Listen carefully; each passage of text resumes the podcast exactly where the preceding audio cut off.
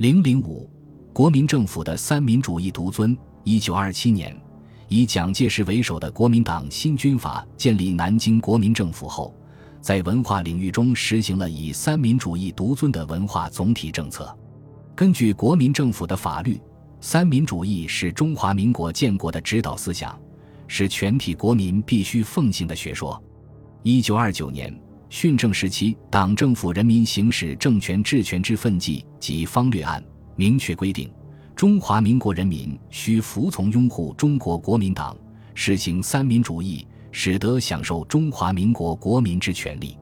一九四六年的中华民国宪法也同样规定，中华民国基于三民主义，为民有民治民享之民主共和国。在实际的政治、经济和文化活动中，国民政府也无不标榜三民主义，将其奉为至高无上。不可动摇的纲领和政策，特别是在思想文化领域中，三民主义更是其无处不加挥舞的大旗，被视为是一切文化思想和实践不容违背的指南。正如蒋介石一语道破的：“要确定三民主义为中国唯一的思想，再不需有第二个思想来扰乱中国。”三民主义本是民主革命先行者孙中山所创立的革命学说，它包括民族。民权和民生三大主义充满了爱国、民主和科学的精神，对中国的旧民主主义革命发挥过重要的指导作用。但是在这一思想体系中，也存在着对传统道德笼统肯定、分析不够和反帝主张不明确的弱点，从而留下了后来被蒋介石加以歪曲利用的隐患。五四以后，在国内外形势的推动下。孙中山将就三民主义发展为以联俄、联共、扶助农工为特征的新三民主义，使之成为国共合作进行国民革命的思想基础。蒋介石政府当然不可能推行这种新三民主义，他们所奉为至尊的三民主义是经过篡改、阉割的蒋记三民主义，抽去了孙中山三民主义中的民主实质和革命精神，将孙中山孔子化。三民主义儒学化，带有浓厚的封建性和法西斯独裁品格。蒋介石指出，三民主义是我们总理创造出来的，他集古今之大成，将中国固有的道德文化最要紧的东西整理出来了。许多好的道德文化都已由总理排定次序，整理之后的名字便叫三民主义。被改装后的三民主义，在蒋介石的主持下。依靠国民党政府制定的法律，在全国推行。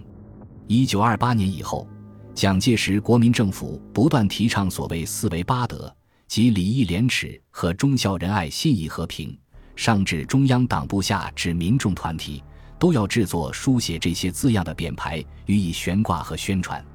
虽然在提倡这些传统道德规范时，他们也做过某些重新解释。与纯粹的封建道德不可完全等同，但其封建臭味依然浓烈扑鼻。一九三四年七月，国民政府更明确规定，每年孔子的生日为国定纪念日，在全国举行四孔，并在不少地方学校中恢复读经。同年，国民党宣传部还成立了中国文化建设协会，由陈立夫任理事长，发动了所谓文化建设运动。鼓吹以中国传统文化为本位，调和中西文化，实际上不过是近代中体西用文化观念在新形势下的一种变相表达。为强化文化控制，对抗影响日益强大的民主思潮，尤其是共产主义运动，摆脱其所面临的内忧外患，国民党政府于一九三四年年初发起了一个旨在恢复中国固有道德、改良社会生活。以求民族复兴的新生活运动。一九三四年二月十九日，蒋介石在南昌成立了新生活运动促进会，自任会长。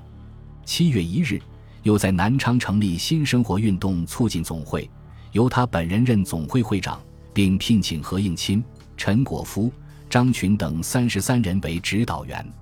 在四个多月的时间里，蒋介石连续发表了《新生活运动之要义》。新生活运动之中心准则等六篇长篇演说，并主持制定了《新生活运动纲要》和《新生活须知》两个文件，为运动设计了一套理论和方针。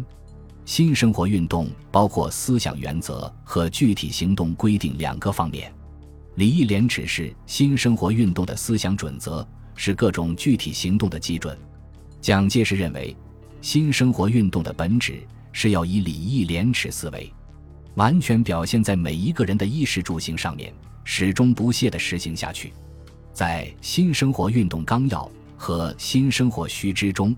他对礼义廉耻进行了儒学的规定与解释，将其作为全社会的道德规范来要求。在具体行动方面，《新生活须知》对衣食住行应该采取的方式进行了具体的规定，在某些方面也吸取了西方资本主义道德、礼仪以及其他精神文明的一些形式。其所追求的目标是所谓生活的艺术化、生产化、军事化。在这三化中。蒋介石特别强调军事化，认为新生活运动就是军事化运动。在推行新生活运动过程中，国民党政府煞费苦心地进行了大规模的宣传和发动，在全国建立了一套为较完整的组织。全国性运动由促进会总会主持，各省市县、农村、工厂、学校均由当地最高长官和单位负责人主持。受当地促进会指导，到一九三六年，全国共有二十个省、四个直辖市成立了新运会，因三百五十五个县设立了分会，另外还有十三个铁路分会和十个华侨新运会。除开动所有宣传机器和建立大量组织以外，国民党政府还左以武力与政权来强制推行新生活运动，尽管用力甚多。但是，终因不符合人民的实际需要和推行者表里不一等原因，收效不大。抗日战争全面爆发后，新生活运动的工作重点转向战时服务，客观上支持了抗战，但是他所推行的具体行动内容，则随着全民抗战的掀起自然消失。此后，无论国民党政府如何在挖空新思想贯彻新生活运动，都无济于事了。在大力宣扬三民主义思想和推行新生活运动的同时，国民党政府还以各种手段实行文化专制主义政策，对革命的进步的文化进行围剿、打击和摧残进步文化，迫害进步文化人士。首先，他们利用所掌握的政权，颁布大量法律，取缔和限制进步文化。南京国民政府自成立之日起。就三令五申严厉查禁革命进步报刊书籍。一九二八年二月，国民党当局下令取缔各种进步的小报和小册子。一九二九年，国民党中宣部制定宣传品审查条例，以三民主义为宗，对凡被认为违反者实行查禁。一九三零年十二月，国民政府正式颁布出版法以及危害民国紧急治罪法。一九三四年。国民党中宣部又公布图书杂志审查办法，在这些法令中明令禁止以文字、图画、演说等形式宣传反帝反封建思想，对报刊书籍的出版发行作出十分严厉的规定，违者要处以各种各样的刑罚。据不完全统计，一九二九至一九三六年，国民党政府共查禁社会科学书刊六百七十六种，理由多为宣传共产。宣传赤化、煽动阶级斗争、诋毁本党、攻击现社会制度等。抗战初期，虽有一定程度的放松控制，但不久又固态依然，甚至变本加厉。抗战相持阶段，国民党政府又制定和颁布了一系列法令，如《杂志送审须知》《图书送审须知》《战时出版品审查办法》及禁载标准等。仅1941至1942年，就查禁书刊一千四百余种。1942年4月至1943年8月，不准上演的剧本一百六十多种。除严厉查禁外，对大量书刊实行删改也是常用手段，使得许多书刊被弄得面目全非。正如当时有人所指出的那样，自国民党主政以来，即厉行党治，一切术政都以党化为前提。举凡人民之思想与言论，盖加以束缚。尤其自民国十七年国共分裂而后，对于思想言论限制尤严。凡与国民党主义与立场不同之他种学说，他种主义不仅绝对不许其流传，亦且绝对杜绝其研究。其次，出于维护其独裁统治的需要，国民党政府还利用军警、特务乃至社会黑势力，对进步文化机关进行袭击和破坏，残酷迫害革命和进步的文化民主人士。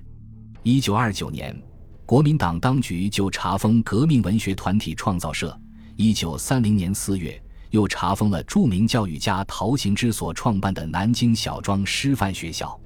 二十世纪三十年代初，胡适因呼吁人权而受到国民党警告，罗隆基则因此被捕入狱。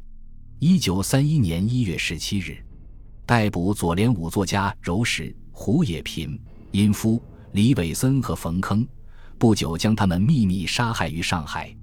一九三四年十一月，上海《申报》。主持人史亮才因在九一八事变后主张抗日，敢于发表触犯实际的文章，也被国民党特务暗杀。此类事例在抗战期间和抗战之后亦层出不穷，震惊中外的李文惨案更是其中极为典型的例子。三民主义文化专制政策的推行，对进步的民主文化起到了阻碍和摧残作用，甚至在某些方面，文化的摧残比之君主专制时代。北洋军阀时代来得更凶，这是国民党三民主义文化政策的一个方面。三民主义文化政策还有另外一个方面，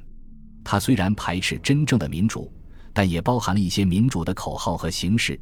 这对社会文化的发展并非毫无益处。已如前述，他的民族主义最终虽不免落入封建传统和法西斯主义杂交的泥潭。但强调民族主义本身在当时仍有顺应时代潮流的一面，在这一政策之下，国民党也做过一些文化民族化的努力，甚至废除了部分不平等条约，还参与领导了全民族的抗战，包括文化的抗战。此外，民生主义也含容了科学。对于现代自然科学和教育，国民政府还是较为重视的。他建立了不少现代文教机构和科学研究机构。如中央研究院的建设就很有成绩。此外，他还鼓励出国留学，乃至提倡科学化运动等，这些都有效地推动了科学研究的发展。在抗日战争时期那段艰苦的岁月，国民政府为了保护科学仪器和文教设施，曾组织和协调大批科研教育机构以及科研人员内迁，还专门成立教育部学术审议委员会。直接扶持科学研究，他所通过并实施的补助学术研究及奖励著作发明及设置部聘教授等议案，在当时大后方科学界产生了较为深远的影响，对于调动科研人员积极性、鼓励战时科研起了积极作用。应当说，在国民党统治时期，自然科学等领域能够有较大发展，与这些政策的实行是不无关系的。